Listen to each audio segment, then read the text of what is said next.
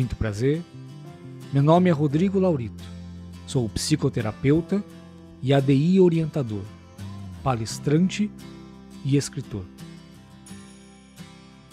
O conteúdo deste podcast irá lhe proporcionar uma experiência de autoconhecimento e de crescimento em todas as suas áreas.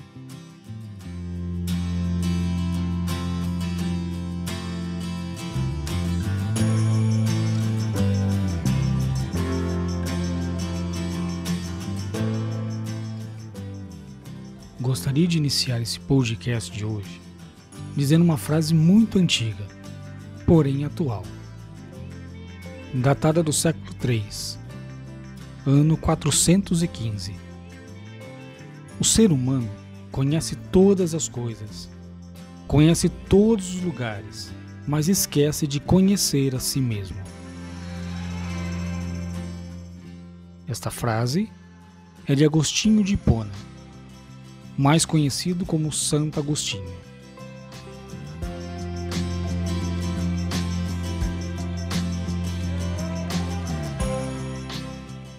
O tema de hoje é exatamente isso: conhecer a si mesmo.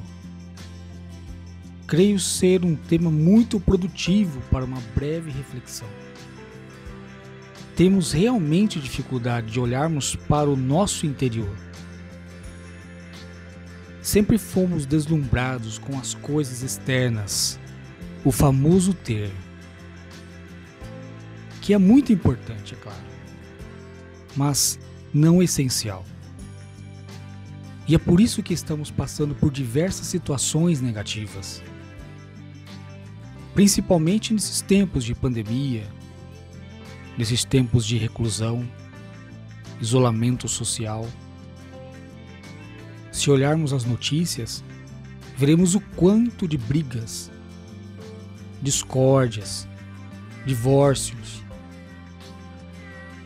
ansiedade, estresse estão ocorrendo. E por quê?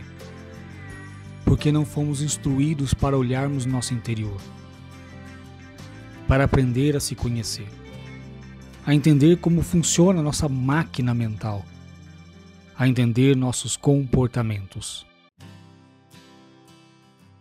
E de repente, fomos jogados em meio a uma batalha.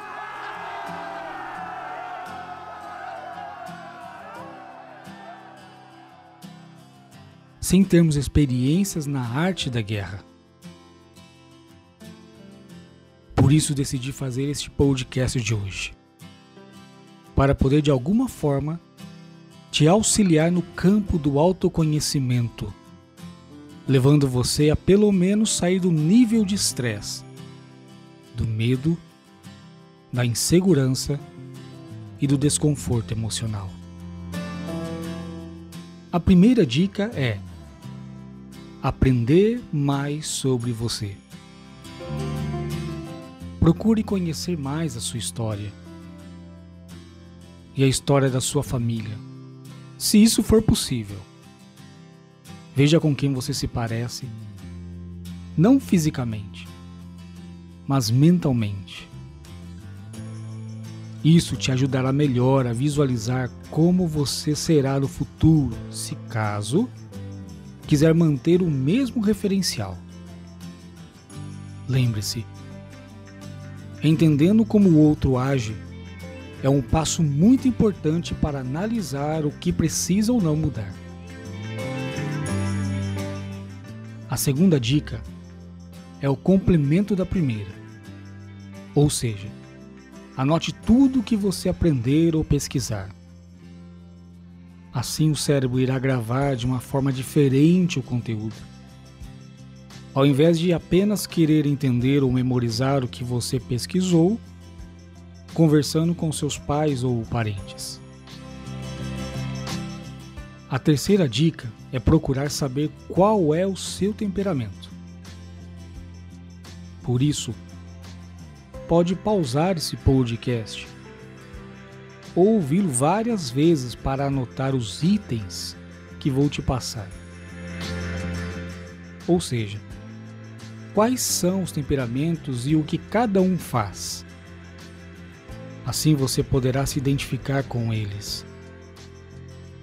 Mas já vou dizendo que todos nós possuímos todos os temperamentos, mas apenas um é o dominante. Bom, então, o que é temperamento? Temperamento é um aspecto da personalidade que aponta as particularidades do comportamento. Trata-se de um conjunto de tendências que tem relação com a forma de ver o mundo, os interesses, as habilidades e os valores mais evidentes de um indivíduo. A teoria dos temperamentos é bem antiga. Surgiu por volta do ano 400 antes de Cristo e foi criada por Hipócrates, o pai da medicina. Em geral, a maioria das teorias apontam a existência de quatro grupos de temperamentos: fleumático, melancólico, sanguíneo e colérico. Então, vamos conhecer cada um deles fleumático. Esse temperamento é sonhador, pacífico e dócil. Os fleumáticos prezam a rotina, o silêncio e dificilmente perde o controle, pois costumam avaliar antes de agir. São pacientes, observadores disciplinados. Preferem não manifestar suas opiniões em público e não costumam reagir bem às críticas.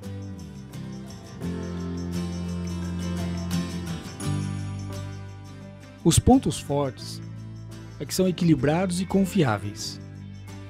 Os pontos que precisam ser trabalhados está ligado à lentidão, resistência às mudanças e indecisão.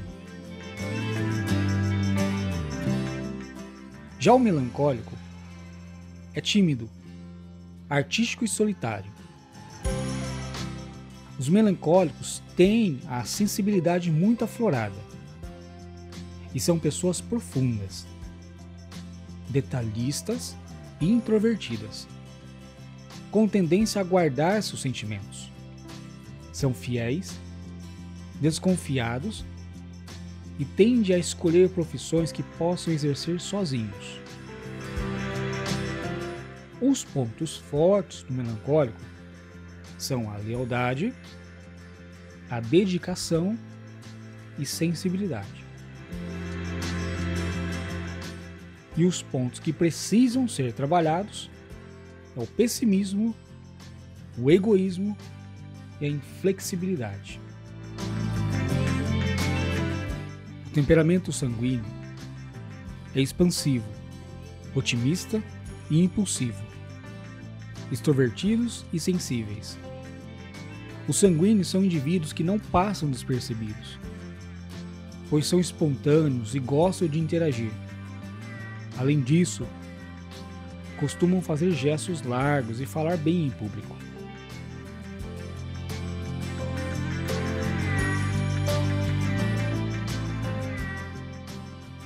Os pontos fortes é que são comunicativos, resilientes, adaptáveis e entusiastas.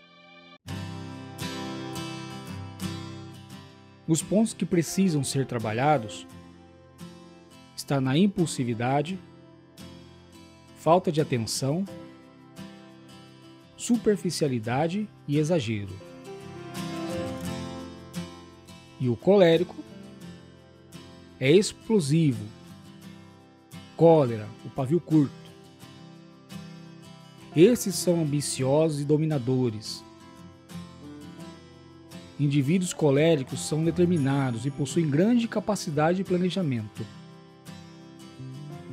Além de muita energia e impulsividade. São líderes e explosivos. Os pontos fortes têm determinação, habilidade de liderança e praticidade.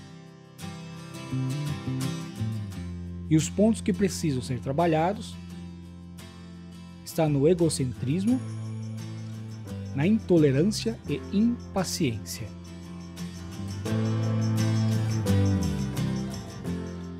Muito bem. A partir dessas dicas de hoje, creio que você terá em suas mãos uma ótima ferramenta de auxílio para poder a partir de hoje a voltar a olhar para si e com toda certeza irá observar os outros com um olhar diferente, não de acusações, e sim de questionamentos. E lembre-se, as pessoas só dão o que têm. Então, dê o seu melhor a partir de hoje.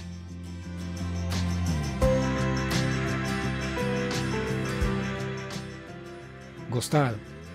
Aproveite bem este conteúdo e até a próxima, com a graça de Deus.